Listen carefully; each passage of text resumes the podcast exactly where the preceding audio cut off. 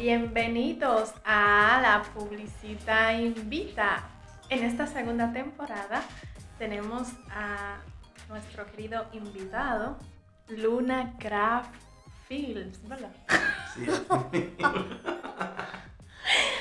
Sí, así mismo. Y vamos a compartir con él un vino que él nunca ha probado.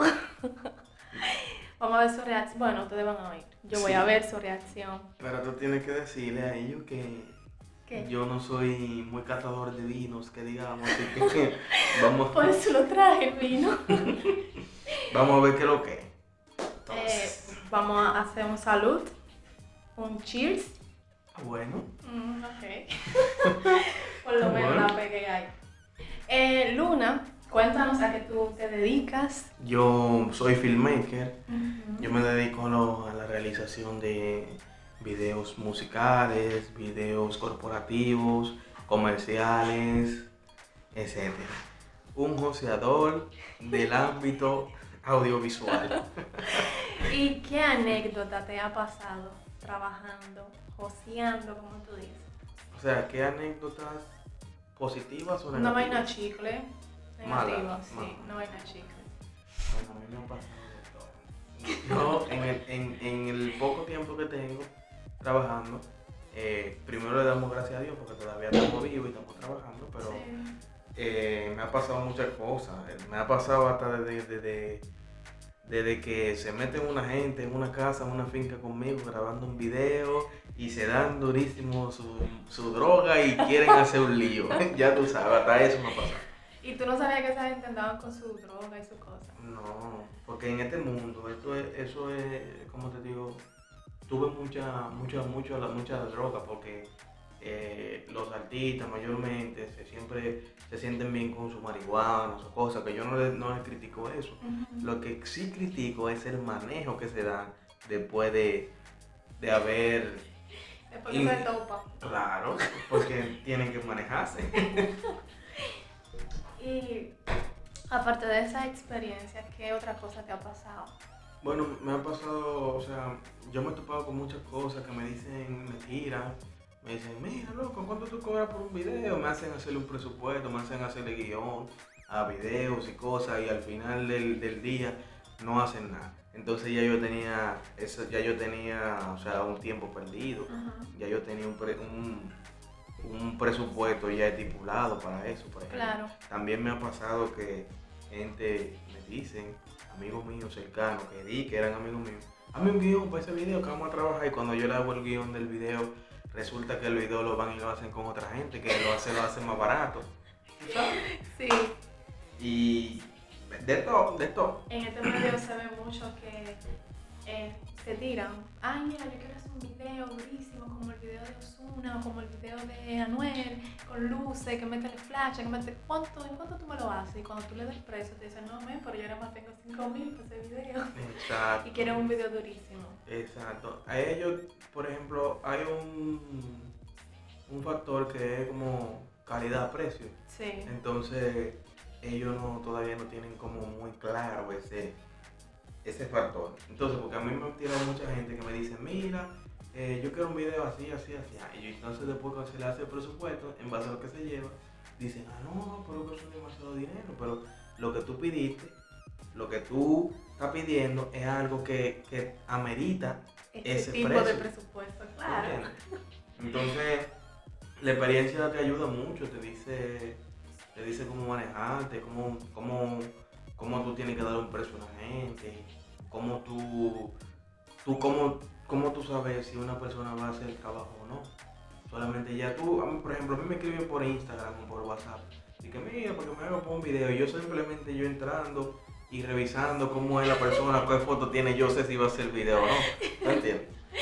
Va a poder pagar ese video. Claro, porque ya, por ejemplo, eh, no te voy a decir que uno está cobrando muchísimo dinero, pero está a un nivel que ya mm, tú no le haces video a todo el mundo. ¿tú No, entiendes? claro. Y que el tipo de trabajo que tú haces amerita ese tipo de precio. Porque no es fácil. Exacto, no es fácil tú agarrar y mover una producción, un crew a un sitio, em, llevar equipo, que vale muchísimo dinero. Claro.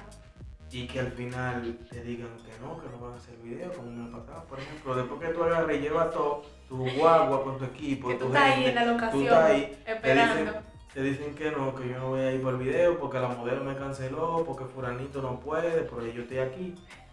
¿Se entiende? Entonces esas son cosas que tú vas aprendiendo cómo manejarlas para que el cliente en el futuro no te lo haga. Pero esos son, esos son mayormente cuando, cuando son, por ejemplo, nuevos talentos, porque yo trabajo mucho con nuevos talentos, haciéndole videos musicales. Pero cuando son videos con corporativos y comerciales, ya el manejo es diferente. Claro, es que hay una disciplina diferente. Exacto, entonces hay mucha gente que dice, no, no, pero ella tú no estás haciendo video como antes. Entonces, si ellos supieran por qué yo no estoy haciendo video, porque yo, por ejemplo, estoy haciendo dinero de otro lado, no es porque Claro. uno está, que no ya no está haciendo nada, porque la gente no lo busca por carero, no es eso. Es que uno está joseando en otras ramas. En otras aguas, Claro. siempre filmando, pero en otras aguas. Exacto. Ay, ay, ay. Oye, Está bueno el vinito. gustó. Qué bueno, sí, a mí también me gustó. Yo tampoco lo había probado, pero sí, está muy bueno. Este, eh, yo sé, porque te conozco, que tú empezaste trabajando este tipo de trabajo, valga la hiciste un curso, ni tú ni estudiaste una carrera en la universidad, que qué, sino que tú te fajaste, te pusiste para lo tuyo a través de tutoriales y con eso tú eres un duro, porque yo he visto tus trabajos.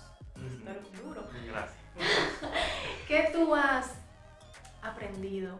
O sea, ¿qué, ¿qué moraleja tú le dejas a esa gente que quiere hacer algo, pero económicamente no puede pagar un curso, o no puede ir a la universidad, o, o no puede simplemente?